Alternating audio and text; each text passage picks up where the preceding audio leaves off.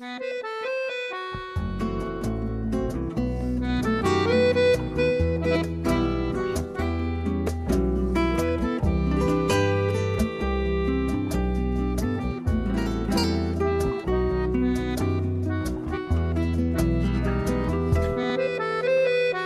Bailar es sano, nos lo decía hace 15 días el bailarín periodista, doctor en comunicación social y coordinador del portal Danzan, Oyera Araolaza, y nos invitaba a bailar, a buscar espacios donde poder bailar.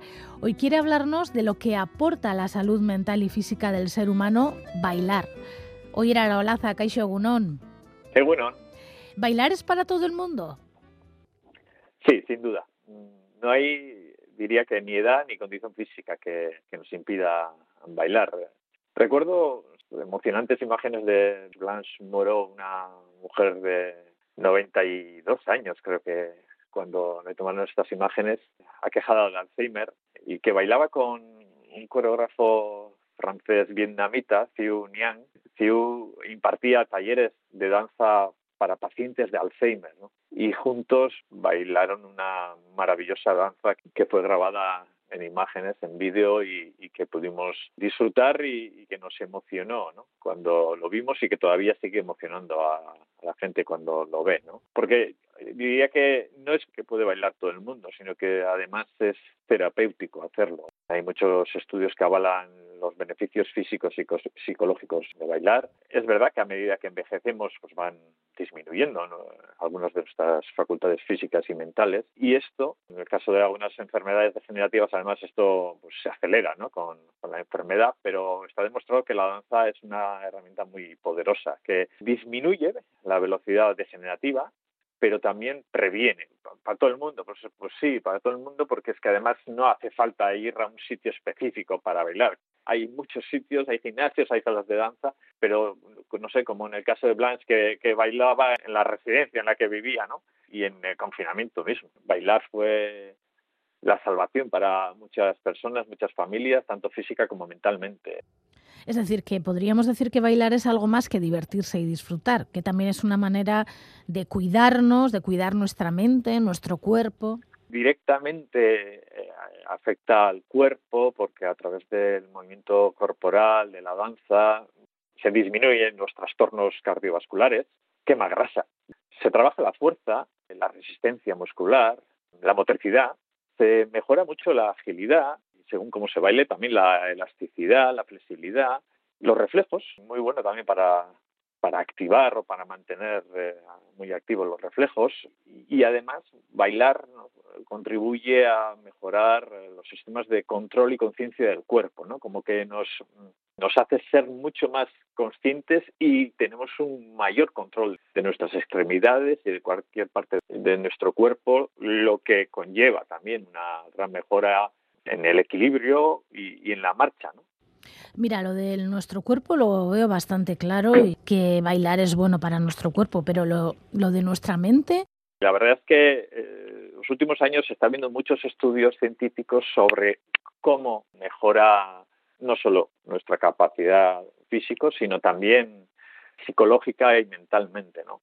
Por ejemplo, bueno, eh, se incide mucho en la capacidad de la danza para mejorar la concentración y trabajar la memoria, porque bailar supone que tenemos que memorizar largas secuencias de posiciones y movimientos corporales que implican la disposición de, de todas las partes, de brazos, de cabeza, de piernas, de todo tiene que ir colocado en un sitio concreto, en el tiempo, en el espacio y además en función de, del resto que está bailando con nosotros también.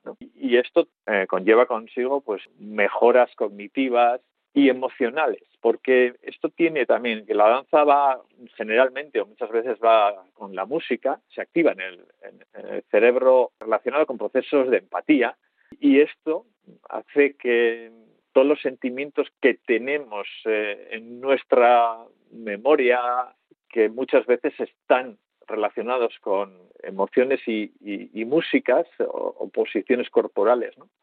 se, ponga todo, todo a bailar.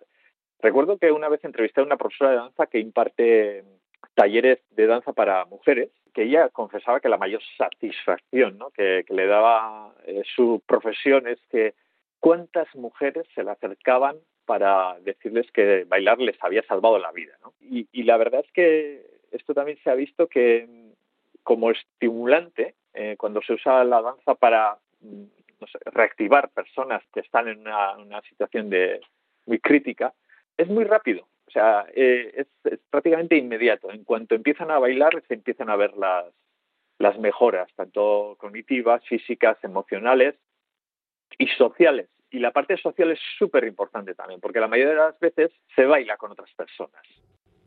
¿Y los sistemas de salud públicos contemplan el baile dentro de sus terapias o de sus programas de salud pública?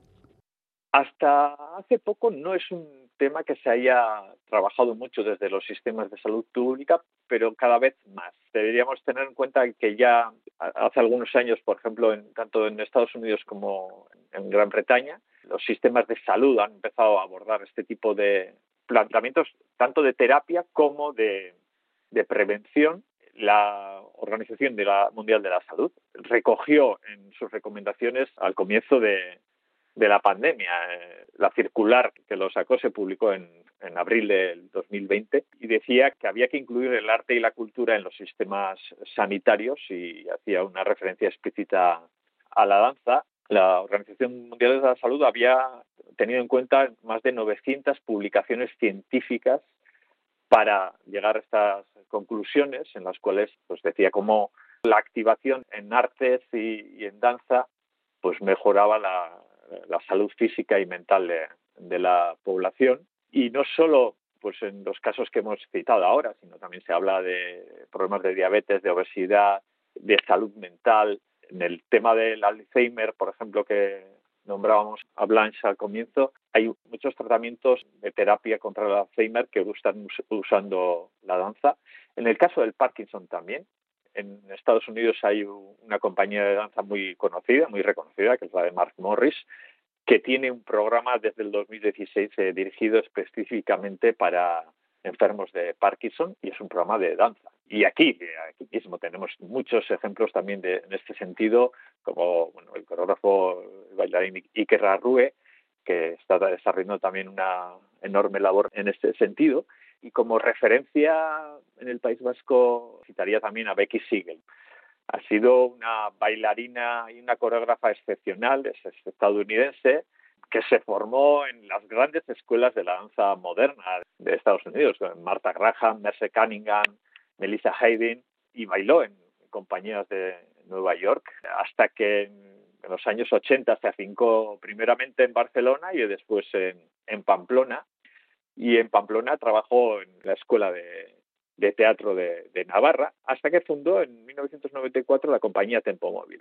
Y con la compañía Tempo Móvil nos ha ofrecido infinidad de espectáculos de danza contemporánea que hemos disfrutado 25, 30 años, hasta que en el 2013 comienza a trabajar con enfermos crónicos, tanto de minusvalías como de procesos degenerativos.